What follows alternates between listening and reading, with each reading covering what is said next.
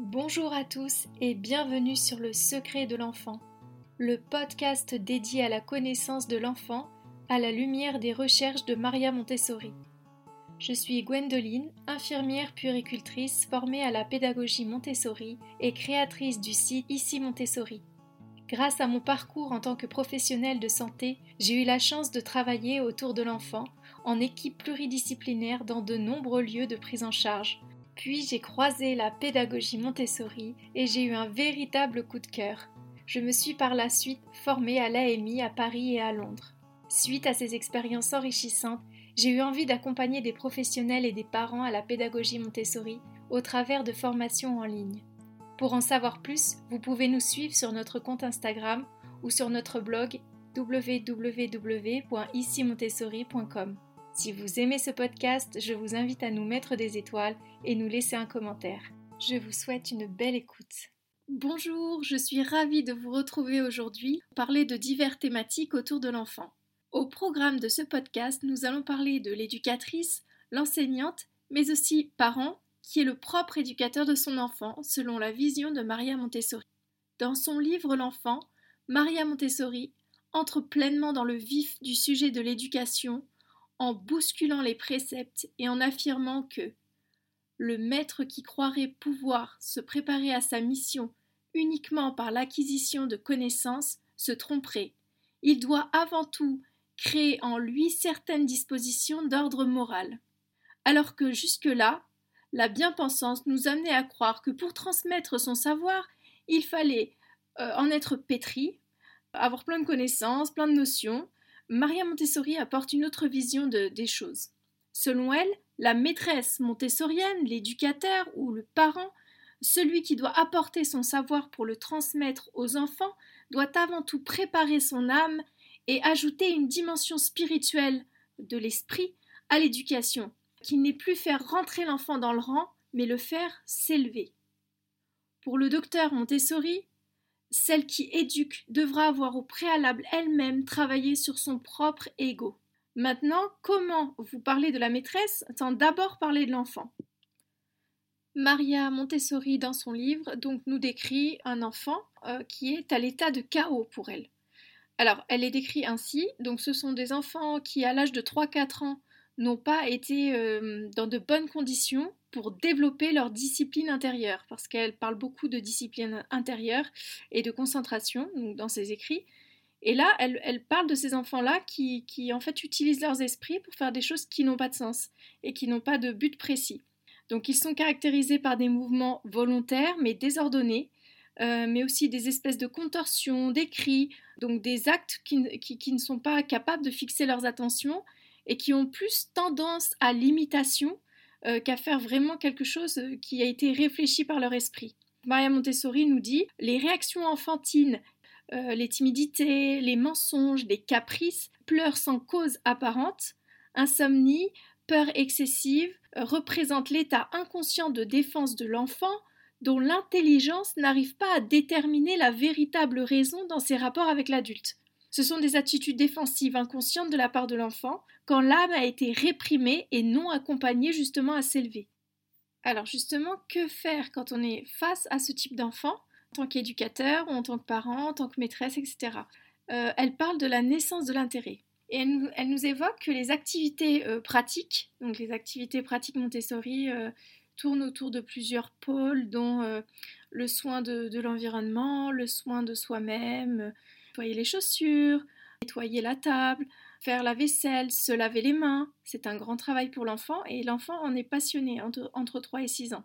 Quand les enfants commencent à s'intéresser à ces activités, il ne faut surtout pas les interrompre parce que cet intérêt répond aux lois naturelles et ouvre un cycle d'activité. Et surtout, l'intérêt, en fait, cet intérêt-là, il est fragile.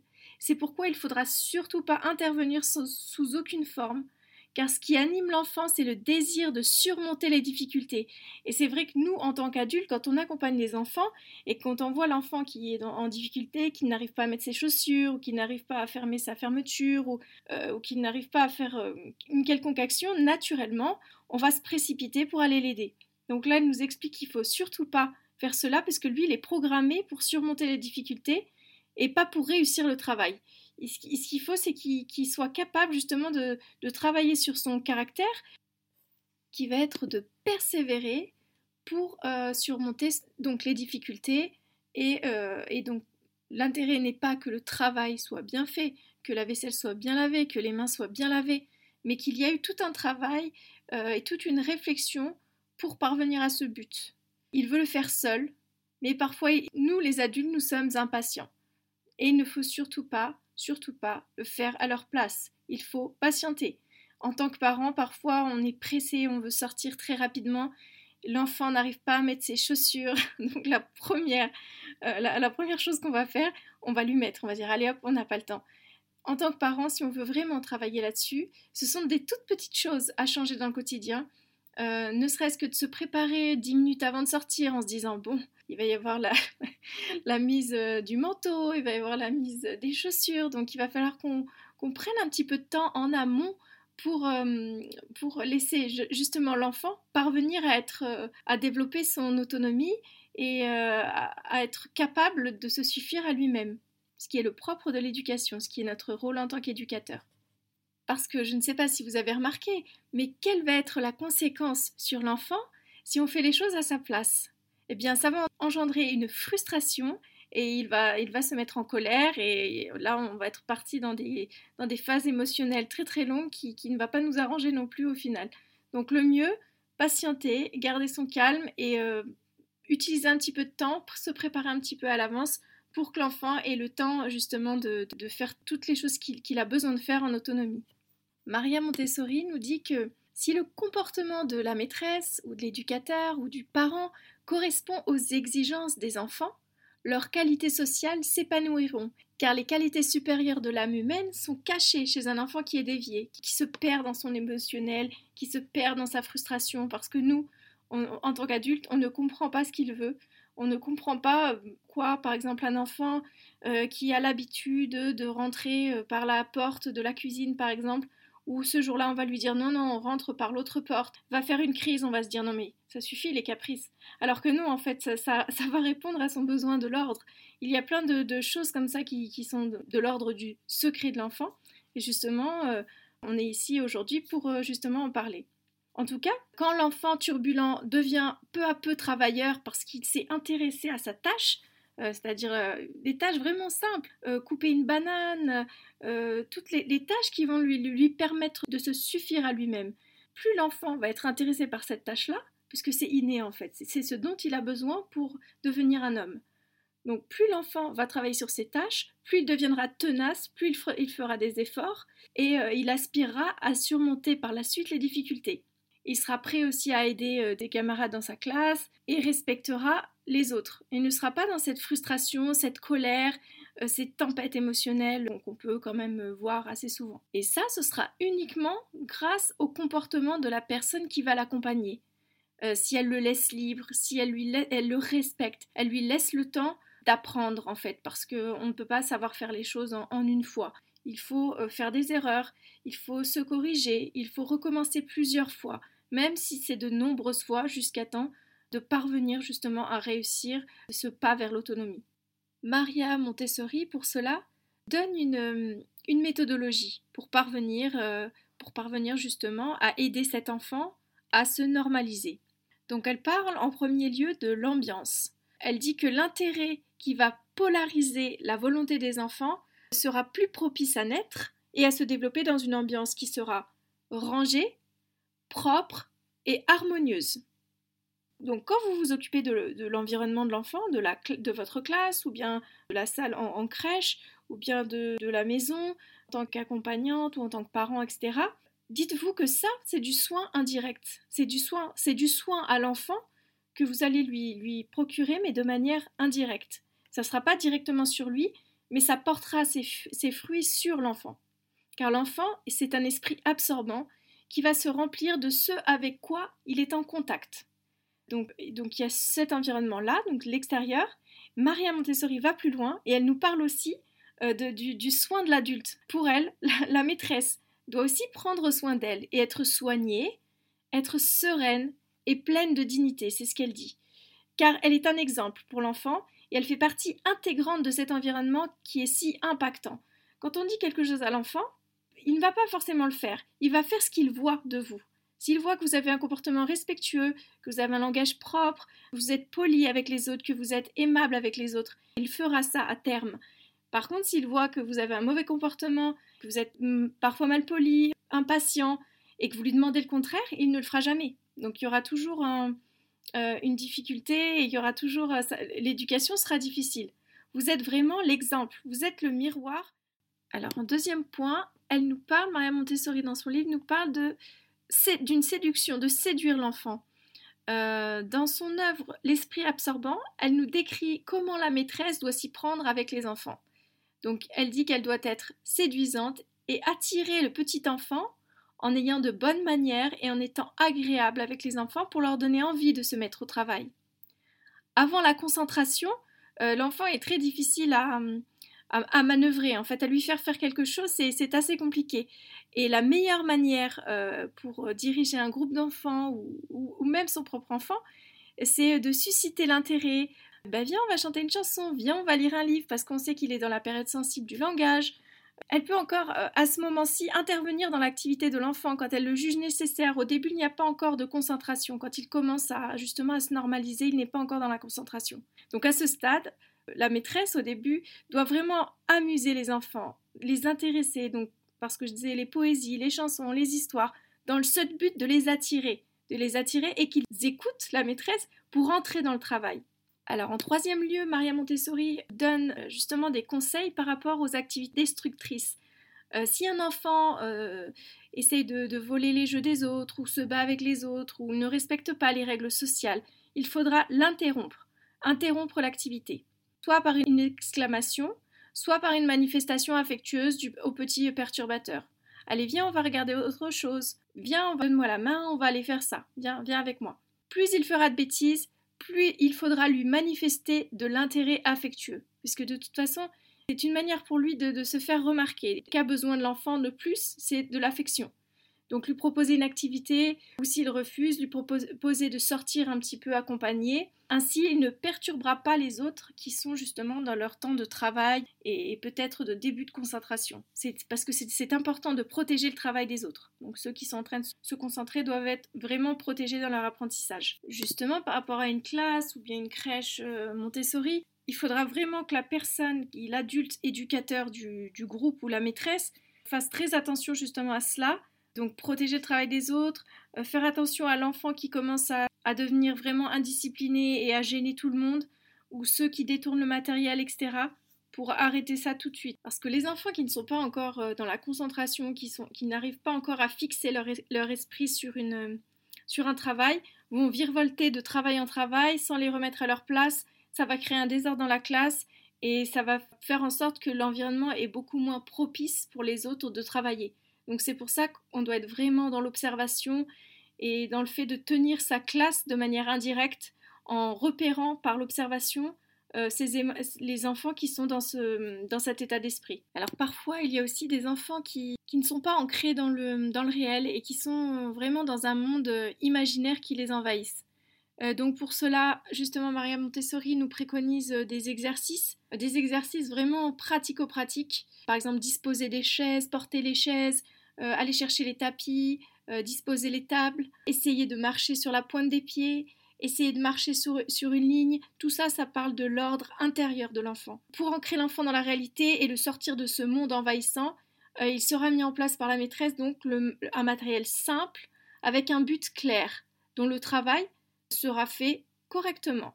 Elle devra utiliser une voix calme, douce et patiente. Surtout ne pas s'énerver sur l'enfant qui après ne rejettera et sera justement dans, fugira dans, de vives émotions parce que le petit enfant est tellement euh, ouvert de par son esprit absorbant qu'il est extrêmement sensible.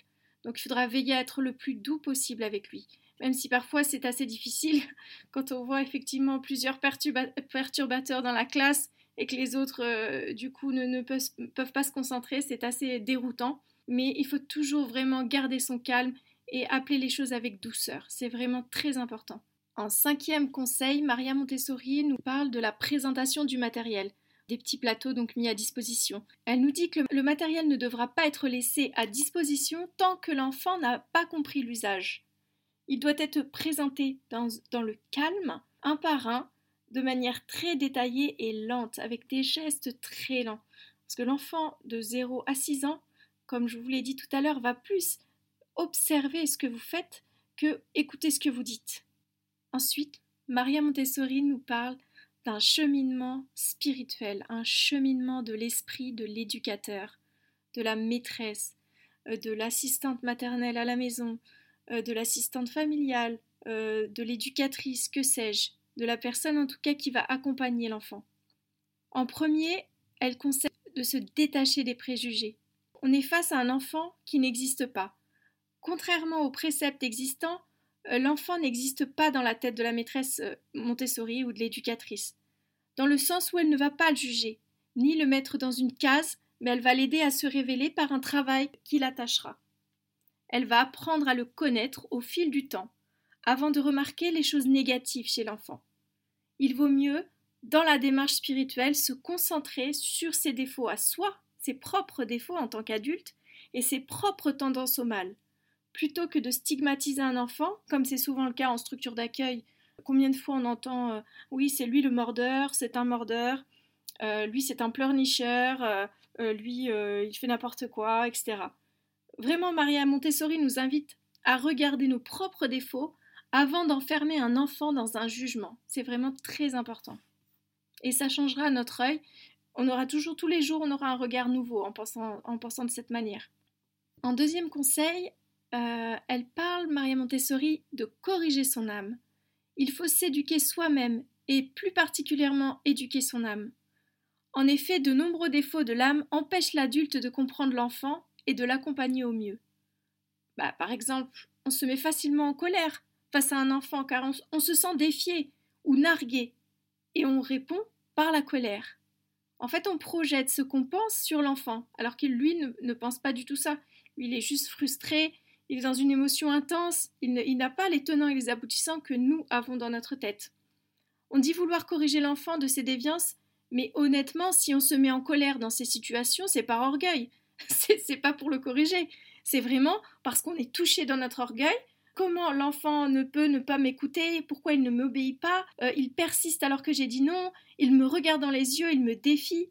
Combien de fois avons-nous entendu ces phrases ou on les a déjà même prononcées?